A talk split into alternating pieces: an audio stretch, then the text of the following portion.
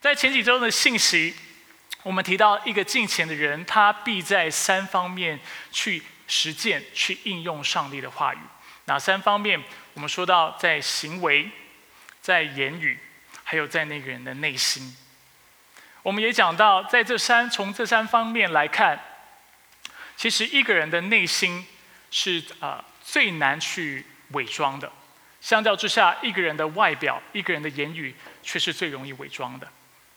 而我们在过去的几个礼拜，我们特别啊查考许多的经文，让我们看到我们在行为上，在我们的行动跟生活当中，我们需要切实的行道。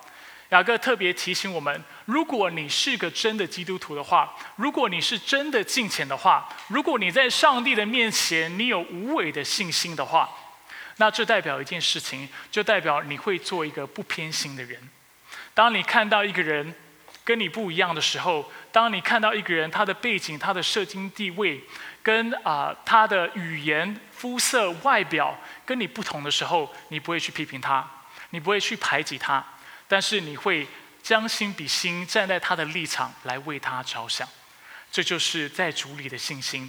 一个有信心的人，就是一定会有行为的人。雅各也提醒我们，我们也要做一个落实怜悯的人，因为怜悯胜过审判。我们特别特别提到，啊，人人都有一死，而且死后且有审判。我们要怎么样躲开上帝的审判，不被他定罪呢？就是怜悯那需要帮助的人。我们要积极而且主动的为对方来着想，来爱他们。所以在前几个礼拜，我们特别是将焦点放在真理应用在行为上面。那今天我们要将焦点转移到言语上面。雅各在第三章特别要我们看到，我们除了在行为上面要有敬虔的样式之外，我们在我们的言语上面也同样要活出上帝的真理，要活出他的属性。所以今天的信息主题叫做“敬虔的言语”。那我现在还不确定我会花两个礼拜还是花三个礼拜把这篇信息讲完。啊，今天我们的经文范围虽然是一节到第五节，但是事实上我们只会讲前两节，而且百分之八十的信息是会在讲第一节。啊，那之后啊，我会在接下来的两个礼拜。呃，把第三章完全的讲完。那在今天的经文呢，我们会啊一起透过上帝的话语学习在言语上面行道的重要性。雅各在第三章，他一开始就告诉我们不要许多人做教师。他紧接着给我们两个理由。乍看之下，今天的这五节经文或这两节经文，好像主要是给在教会当中想要做教师的人才是适用的，才是能够应用的。那希望我能够透过今天的信息，我能够帮助大家看到，其实这两原则不只是对想要做教师的人适用，但是对我们所有的基督徒也都是有帮助的。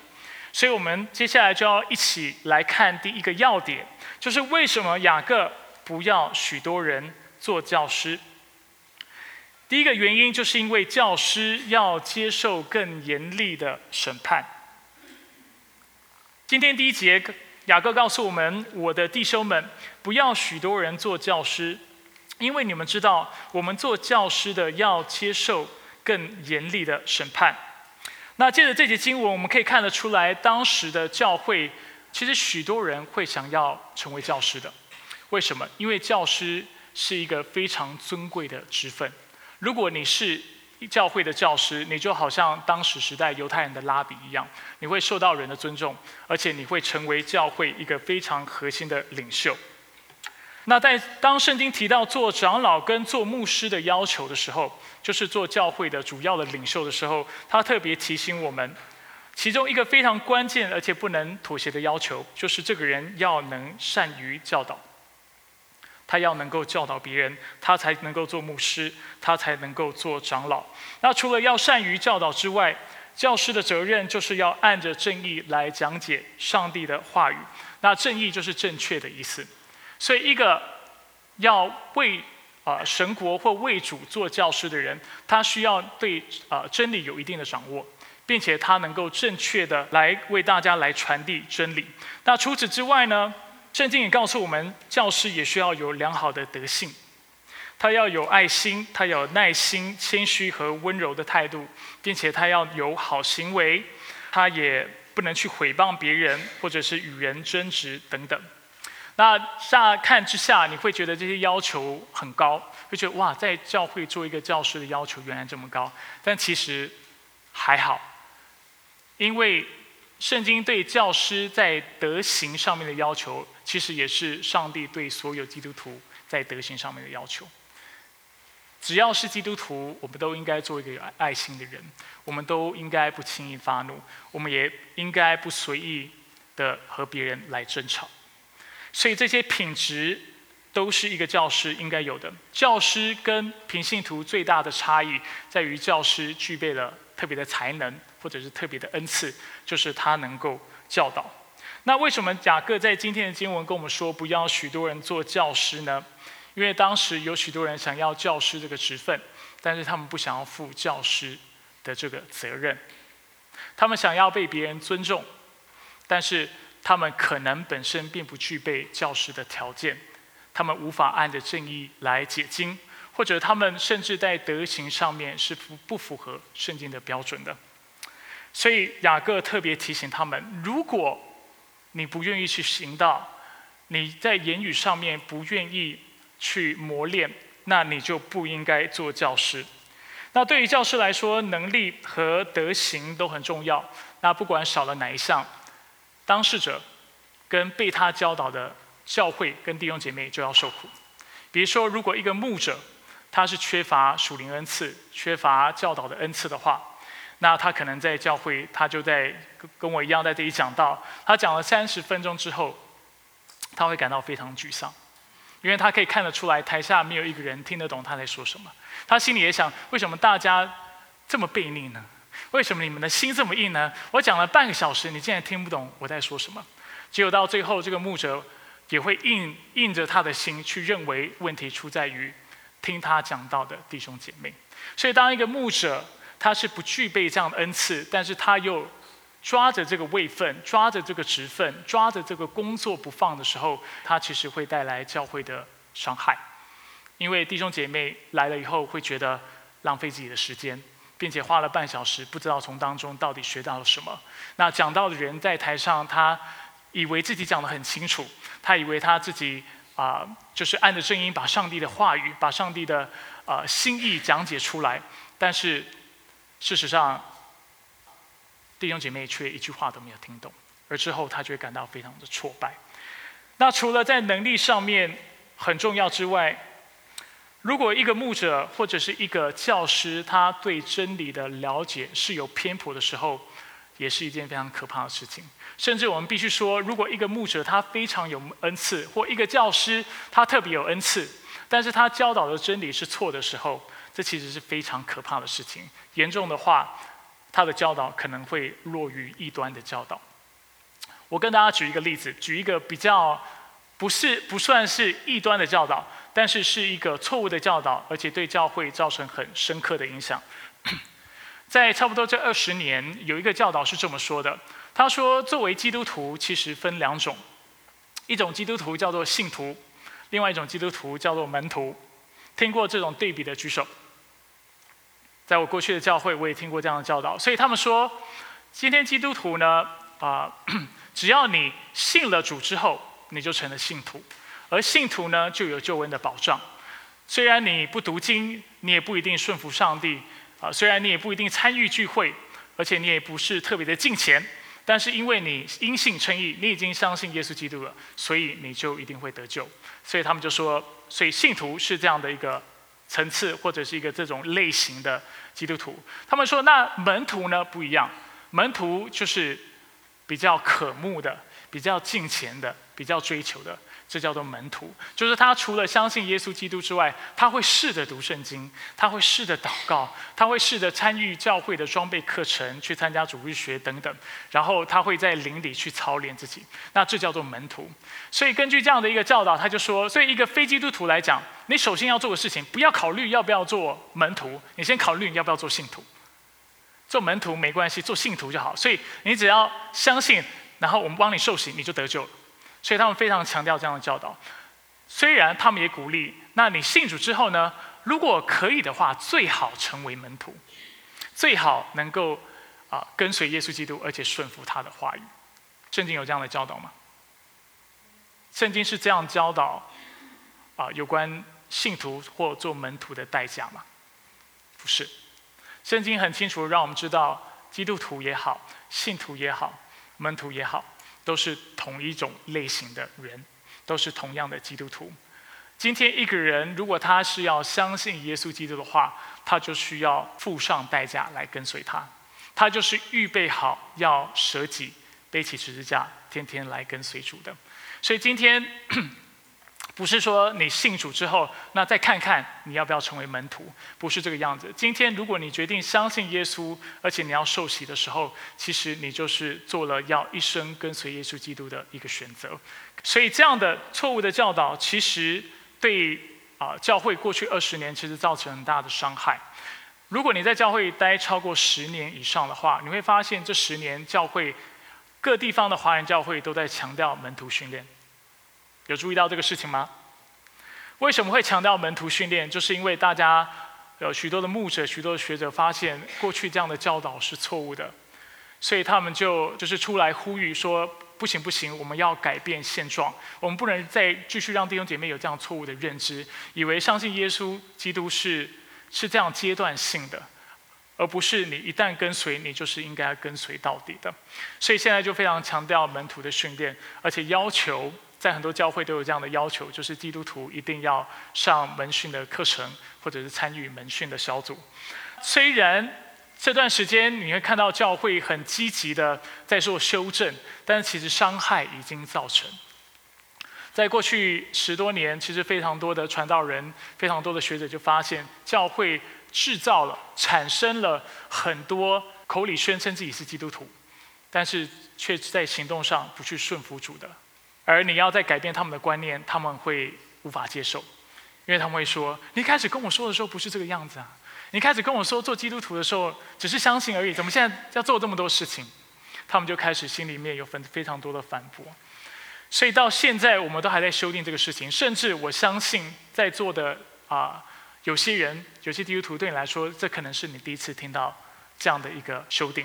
事实上，非常有趣的就是我在。我们在设立教会，我们设立教会的时候是三月底嘛。我们的教会已经五个多月，在刚设立教会之后的几个礼拜，就有一个从别的教会来的弟兄，他那天听完我的讲道之后呢，他就把我拉到一旁，他就说：“哎，王牧师，你讲的非常好，但有一件事情我要提醒你，刚才你说到要相信耶稣，要做门徒，但是你要帮弟兄姐妹做个区分，其实刚开始的时候做信徒就好了，不要吓他们，说信徒，然后相信耶稣基督，他们最被。”啊，捷径。那最后慢慢来，对不对？那如果他成为门徒，感谢主，对不对？他们就是少数被拣选的人。没有成为门徒的话，也没有关系，至少他们得救了。所以一直到现在，我们都还是，我还是遇到很多这样的人，他会跟我说，门徒跟信徒是不一样的。所以为什么对真理有正确的明白，能够按着正义结晶是这么重要？因为你的观念一错。你影响到的不是你自己而已，你影响到是你所牧养的人，你所教导的人，而且之后所带出来的波及，所带出来的一个啊影响是非常非常大的。所以，没有教导的恩赐和对真理不熟悉的人都不应该做教师。但是，还有一种人不应该做教师，就是生命不成熟的人，或者是不够属灵的人。在提摩太前书，保罗告诉我们。如果有任何领袖，或者是任何人，他要做长老的话，他就说这个人必须在教外有好的名声，相当七节。那可能你心里会想，好肤浅哦，为什么要在教会做教师，在外面还要有好的名声？你觉得为什么？其实原因很简单，如果我们在外面没有名声的话。如果我们作为基督徒，我们在教会外面就是教外的意思，啊，我们并没有啊有好行为或有啊慈善的言语的话，那其实会造成许多非基督徒的混淆，甚至他会觉得基督教是非常假冒伪善的。作为一个教师，如果我们在教会当中，我们跟别人说：“哎，你不可以偏心哦，对不对？”然后我们说的振振有词，作为一个教师，结果我们回家，我们却是偏心偏待我们的孩子。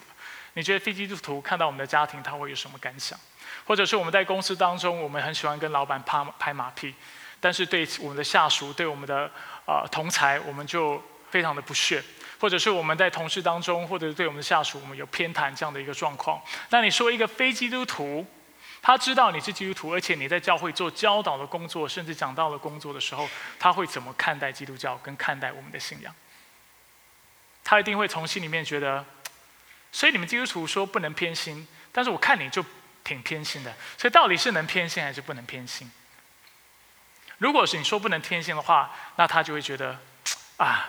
所以我就不喜欢基督教嘛，我就不信基督教，因为基督基督徒都是非常虚伪的，满嘴讲的仁义道德，但是活出来样式却完全不是这个样子的。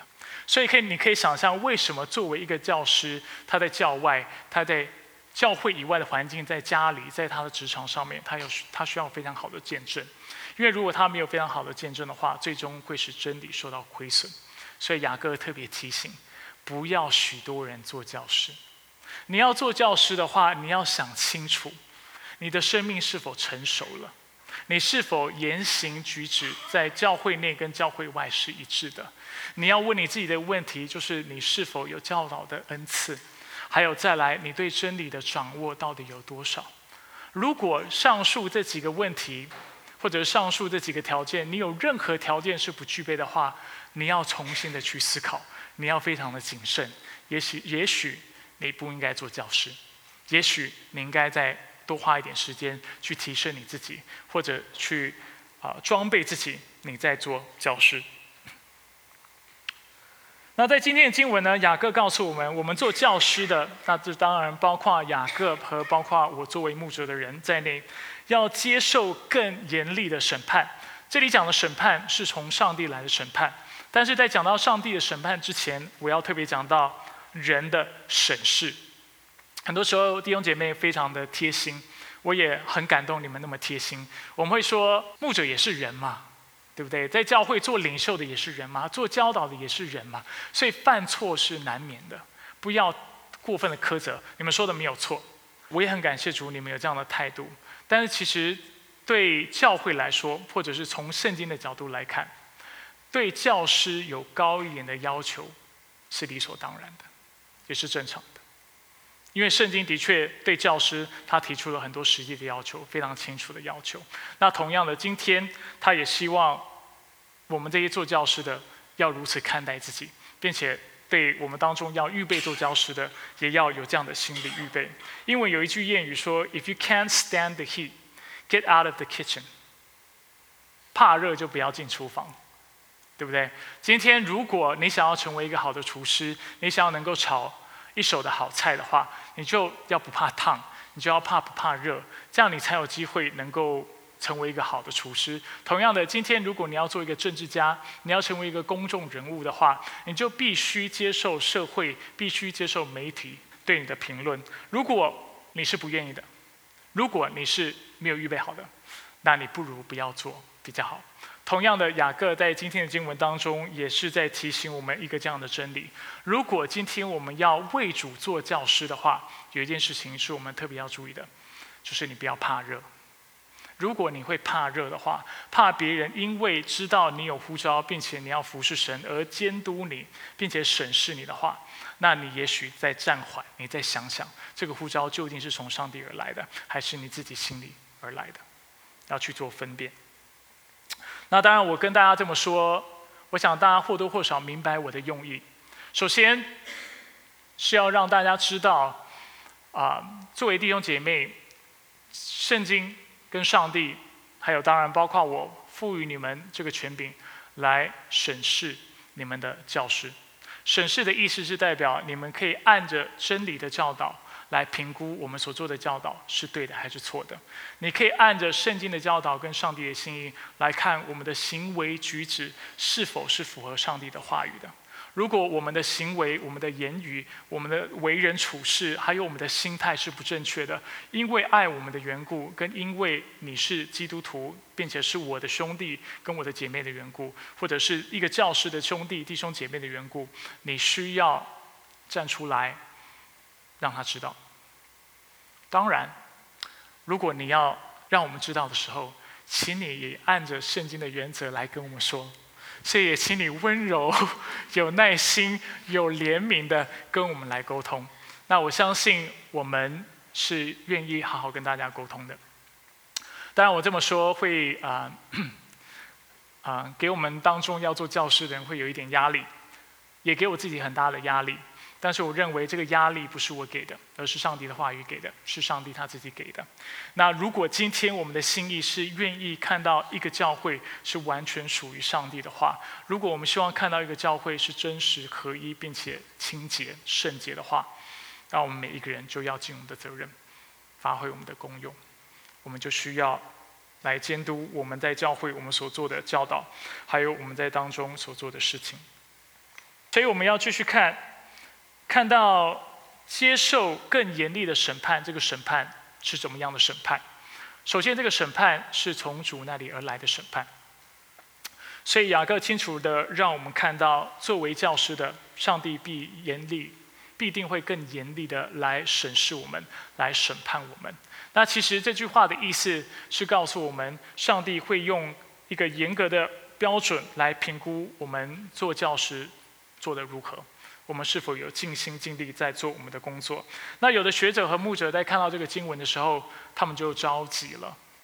为什么着急？因为他们说：“等一下，等一下，雅各在这里说的审判，他既然是写信给教会嘛，写给弟兄姐妹，这里讲的审判就不可不可能是定罪的审判，因为他们会说，对于基督徒来说，因为我们是因信称义的缘故，因信称义就是因为你相信，你就必然得着救恩的缘故。”耶稣再来的时候，你就不会被定罪呀，这样的事情不会发生。所以这里说的审判，应该是上帝赏赐你的一个评估，或者是一个这样的评断。所以当我们再次啊，当耶稣再来的时候，他看到因为我们是相信他的缘故，所以他就依着我们对他的信心跟我们所作所为，他要来赏赐我们，所以是不会被定罪的。圣经有没有这样的教导？有，但是我认为这里所说的审判，不是一个这样的审判。我认为这些学者跟牧者们不需要为雅各开脱，我认为这里的审判是包括了刚才讲的赐审赏赐的这样的一个评断，但是同时也有可能是一个定罪的审断。那为什么会这么说呢？我给大家看一些经文。我们都知道雅各在啊教导的时候，他很常引用上帝的话语。那他，我过去在上周我提到。耶稣教导我们什么？他说：“凡好树都结好果子，而坏树结坏果子。好树不能结坏果子，坏树也不能结好果子。”在第七章，你知道耶稣在讲这句话的时候，这个经文的上下文就是在说什么吗？他其实耶稣在教导我们做的事情，就是在教导我们怎么去分辨真的先知或者是假的先知。他说：“你怎么知道一个先知是真的从上帝而来？你就是借着他的果子。”来做评断，借着他的行为，你就知道他究竟是不是从上帝而来的。如果一个人他说他是从上帝而来的，他就必然会行道，他就必然有良好的德行，他就必有一个谦卑服侍的态度。如果他不具备这些条件的话，我不是说他就一定是假教师，但是你就要非常的谨慎。你要问自己一个问题：为什么他说他自己是基督徒，并且按说他自己是？啊，宣称自己是按着真理在做教导，但是他的生命却看不出来有上帝改变的工作。那这个时候，我们就非要非常的谨慎。在耶稣提醒他的门徒要防范假文士的时候，文士就是当时的律法师，专门负责教导旧约律法，还有抄袭旧约律法的。他说，在马可福音十二章三十八到四十节，他说：“你们要防备文士。”他们好穿长袍走来走去，喜欢人们在街市上向他们问安，又喜爱会堂里的高位、筵席上的首座。他们侵吞寡妇的家产，假意做很长的祷告。这些人要受更重的惩罚。在原文当中，惩罚跟审判是同一个字。如果雅各在讲到。作为教师的人要受更重的审判，他就是在引用这节这句话的话。那我们可以清楚的看到，这里讲的审判不只是要赏赐，就是分别要赏赐多少的这样的一个评断，但是它也有可能包含是定罪的这样的一个审断。所以雅各的意思是什么？雅各的意思是说，如果今天你想要做教师的话，你需要很诚实的来到上帝面前；或者是你已经是教师的人，你需要很诚实的来到上帝的面前。你要来行事你自己，你要问你自己：我在主里，我要受到的审判是一个什么样的审判？是领受赏赐的这样的一个审判，还是上帝有可能会定我的罪？如果我们是从心底愿意顺服神，并且按着他的话语来做教导的话，我们能够有平安，你就不需要担心。OK？如果你从心里是很努力要顺服神，而且尽你的所能来顺服神的话，上帝知道你心意，你就不需要担心你所受的审判是定罪的审判。但是相反的，如果在你生命当中有一些的坏习惯，是你长期都没有改过来的，或者是有一些罪是你很习惯就会不断的去犯的，并且你已经到一个程度，已经不去承认这些罪的时候，你要非常的谨慎。我再说一次，我不是在这里就是告诉你你不会得救，或者是你就要被定罪，因为这个事情只有上帝知道，跟你自己在评估之后能够知道。但是雅各就在提醒我们这个事情，不要许多人做教师。你要问你自己，你是否是抱着正确的动机、正确的心态，对真理有正确的明白而做这件事情的？如果是的话，你才能够来追求这样的一个职分。那说了这么多，你可能会有一个问题，那就是牧师，其实我从心底就不想做教师。你跟我讲了二三十分钟，讲了这么久，这个经文对我来说有什么意义呢？那在回答这个问题之前，我们需要看一节经文，在路加的路加福音的十二章四十八节，耶稣告诉了我们，作为教师必受更严格审判的原因。他说：“因为多给谁，就向谁多取；多托谁，就向谁多要。一个人之所以能够在上帝的面前做教师的缘故，是因为他从上帝那里领受了非常独特的恩典。”上帝并没有教将教导的恩赐跟教导的能力赐给每一个人，但是如果上帝将这个恩赐赐给你的话，就是他格外给你的，而因为这是他多给你的，因此他也要向你来多取，他会找你算账，要看你在你所得到的东西、所得到恩赐上面有没有忠心，有没有尽心。那这跟你们有什么关系呢？今天在这节经文，他虽然讲的是教师，但是我们从主里那里所领的恩赐是各式各样的，有可能是劝慰人的，有可能是传福音的，有可能是医治人的等等。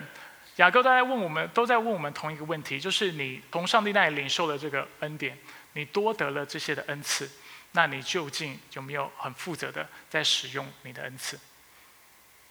而且在使用的过程当中，你是否？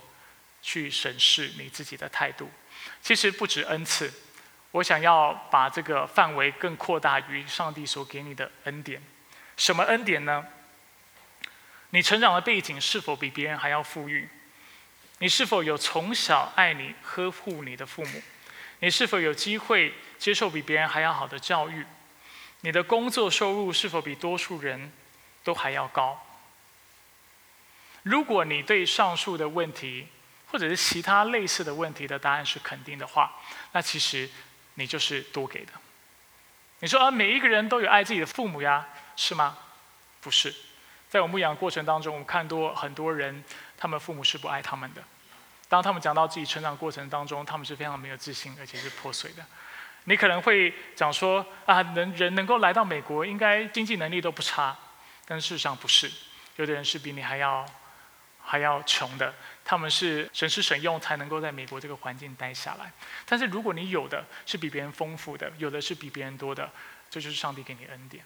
耶稣要告诉我们，这就是上帝多给你的，而上帝多给你的，他就必要多取，他就必要你在审判的那一日为你所得到的资源来负责。那什么叫做负责呢？负责就是你把你有的这些资源拿来荣耀上帝，并且来帮助有需要的人。如果你懂得比别人多的话，上帝要问你一个问题，就是你拿你的知识来做什么？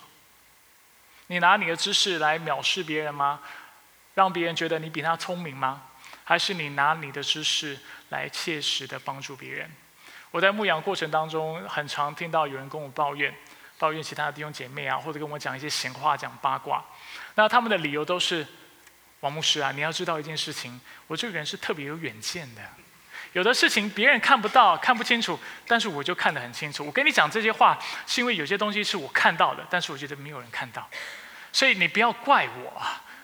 那过去我一开始，我现在啊牧全时间牧会牧养的经验大概是有六年。过去一开始我还真的不知道怎么去反驳别人跟我说闲话，他跟我说闲话，他就说：“牧师，因为我有看到，所以我需要跟你分享。”那我心里就想说：“啊，好吧，你都这么说了，那我就听你说说看。”但是慢慢的、慢慢的，我发现这些人也许真的比别人看得远，比别人看得清楚，但是他们并没有拿他们的恩赐来容神一人，他们并没有为自己的恩赐负责。或者是用雅各所说的话，他们的恩赐基本上是没有用的，是虚妄的，是浪费掉的，因为他们他们拿他们的恩赐来做那邪恶的事情，来批评在主里的弟兄姐妹，来说闲话，但却没有去造就他们。所以我想提醒大家，你有的恩典跟你所领受到的祝福，都是上帝多给你的。所以你来到上帝面前的时候，你要问上帝：上帝。你究竟要我拿这些恩典来做什么？我很感谢主，上帝给我们这个教会其实非常蒙恩的。我不知道你有没有这种感觉？我觉得很蒙恩的。你看我们的场地，其实是挺好的。然后我们有空调，我们有灯光。然后我们教会当中也有非常多恩有恩赐的人。今天比较没有机会让大家看到，大家今天只看到我一个人很忙的在跑龙套，在为自己跑龙套，也为主做了。啊，但是。我们的教会其实非常蒙恩典的，所以你有可能会有一个感觉跟一个想法，这不是错的，就是我的教会还挺好的，我感谢主给我一个更好的教会。但是你要记得，你一当有这个想法的时候，你就要提醒自己一件事情：多给的要多收。上帝给你一个好的教会，但是上帝没有给每一个人都有一个好的教会。有的人去教会，上帝给他的是试炼，不是装备；上帝给他的是磨练他的生命，而不是在提升他的生命。啊，他去有的教会，他是被剥削，而不是被发挥他的恩赐。所以，如果你真的从心里面觉得你来到一个地方，来到我们教会，你说这个教会挺好的，那你要小心了，因为你要问你自己一个问题，就是那这代表上帝要我做什么？他给我这样的恩典，让我能够领受到。这里的教导如果对你是有帮助的，然后有这里的资源，或者以后我们在财务上面比别人丰富，或者以后我们教会有更多的领袖，我们都要问一个问题，就是所以主你要我拿这些资源来做什么？世界上的人他有的多，他有更好的外貌，更多的收入，他有更多的成就，他要的是什么？他要的是将注意力把别人的注意都放在自己的身上，他希望别人注意到他。但是基督教的精神不是这个样子，教教会存在的目的不是这个样子。圣经教导我们，我们有的更多的时候，我们越要将注意力放在别人的身上，这才是上帝的心意。如果你觉得你的生长环境是好的，你受到的教育是比别人好的，你觉得你的经济能力是好的，你觉得你在这个教会是好的，那你就要问你自己一个很诚实的问题：既然上帝你多给了我这么多的东西，你要我为你做什么？你要我怎么样去回应你的恩典，跟回应你的爱？所以今天，如果你问我在这么多的重点当中，我要呃，你能够怎么样来应用今天的真理？我觉得就是刚才说的这一点。那说了那么多，我们终于要到第二节了。不用紧张，第二节也是我们的结论了，所以不用害怕，我不会再花四三十分钟跟大家讲这节的经文。在这一节，雅各给了我们不要许多人做教师的第二个原因。他说：“因为做教师的人容易在言语上有过失。”雅各说：“原来我们在许多事上都有过失。若有人在言语上没有过失，他就是完全的人，也能够勒住自己的全身。”那在这节经文，雅各告诉我们，不要许多人做教师，因为我们在许多的事上都是有过失的，代表我们这个人其实。是啊，有错的地方或会犯罪、犯错的地方是很多的，尤其在哪里？尤其是在言语方面。那我刚才已经说了，为什么作为教师，我们特别容易在言语上面有过失呢？中文有一句谚语，就是叫做“言多必失”嘛。为什么作为教师的他特别容易在言语上面会犯错？因为他需要开口讲话的时间 特别特别的多。就拿我来做例子，所以周日我需要在讲台上讲道，布道班我也需要做教导，在门训的时候我也要做教导，周五有小组的时候我也要带查经。等到我终于觉得我可以闭嘴的时候，就有弟兄姐妹要询问我对经文的解释的意见，或者他们希望我能够做辅导的工作。所以在这样的一个状况当中，我又被强迫的，我又要开口。我也是想做个不犯错的人，但是很难，因为我们作为一个教师，或者是我们作为一个主的仆人，要做教导工作的人，我们开口的机会就很多，而开口多的时候，我们就很容易犯错。那我过去曾经说过，言语、行为、内心这三个层面最难去伪装的，其实是内心；那最容易伪装的，其实是外表。虽然我们的言语是容易伪装的，但其实借着今天的经文，我们也看到，我们的言语也是最容易让我们露馅儿的，最容易被别人揭发的。圣经告诉我们，一生的果效是由心发出。虽然言语很容易。伪装，但是很容易被揭穿，因为一个人的言语会很不自主的去显露、去显示他的真面目。箴言十章十九节到二十一节，作者告诉我们：多言多语难免有过，节制嘴唇是有智慧。一人一人的舌如上选的银子，二人的心所值无几。一人的嘴唇牧养多人，愚妄的人因无知而死亡。那这三节一开始就告诉我们，就是我们刚才说的“言多必有一失”，所以知道什么时候才开口、才说话，其实是一种智慧的表现。接下来作者就对比了一人和二人在言语上的差异。他说，一人口里所说出来的话，很像高贵的银子，是特别有价值的；但是二人他嘴巴上说出来的话，都是废话，是一点价值都没有的。那接着。作者继续告诉我们，为什么艺人的言语这么高贵、有价值呢？因为艺人说出来话都是能够牧养多人的，能够使人得到帮助的。就像我刚才所说的，啊，一个敬畏上帝人，一个真的为主做教师的人，他教导的时候，他不是想着自己，他在教导的时候，他想的是主，我怎么样借着今天的教导来荣耀你？我怎么借着今天的教导来使别人的生命得到益处，甚至改变他们的生命？相较下。二人说出来的话为什么没有价值呢？因为他说出来的话反映了他内在的真相。这个二人所说出来的话就显示了他其实是愚昧、愚妄的事实，并且他必因为他所说的话，还有他的无知，害死自己。所以言语往往暴露了我们的本相，暴露了我们真实的状况。所以雅各告诉我们：若有人在言语上没有过失，他就是个完全的人。也能勒住自己的全呃全身，所以一个人如果他能够在言语上丝毫不去犯罪的话，那这就反映出了他的内在的一个品质，就是他是一个完全的人。所以今天在结束，我要问大家一个问题：你是否愿意成为一个完全的人？你是否想要能够制服你的舌头？今天雅各给我们的一个坏消息，坏消息就是你的言语必定暴露你心中所隐藏的罪，你的言语必暴露你的真相。你究竟是一个什么样的人？就借着你讲话的方式、你讲话的态度、跟你讲话的内涵及内容，知道有一天你会暴露出来。但是雅各也在这里给了我们一个好消息。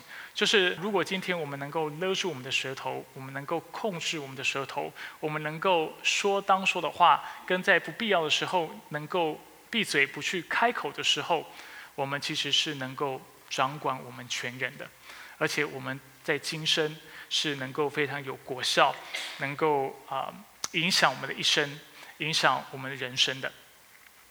所以，如果你想要知道怎么样控制你的舌头，并且你的舌头怎么样影响你的一生的话，欢迎你继续来教会。下周我们一起来揭晓，我们一起来做个祷告。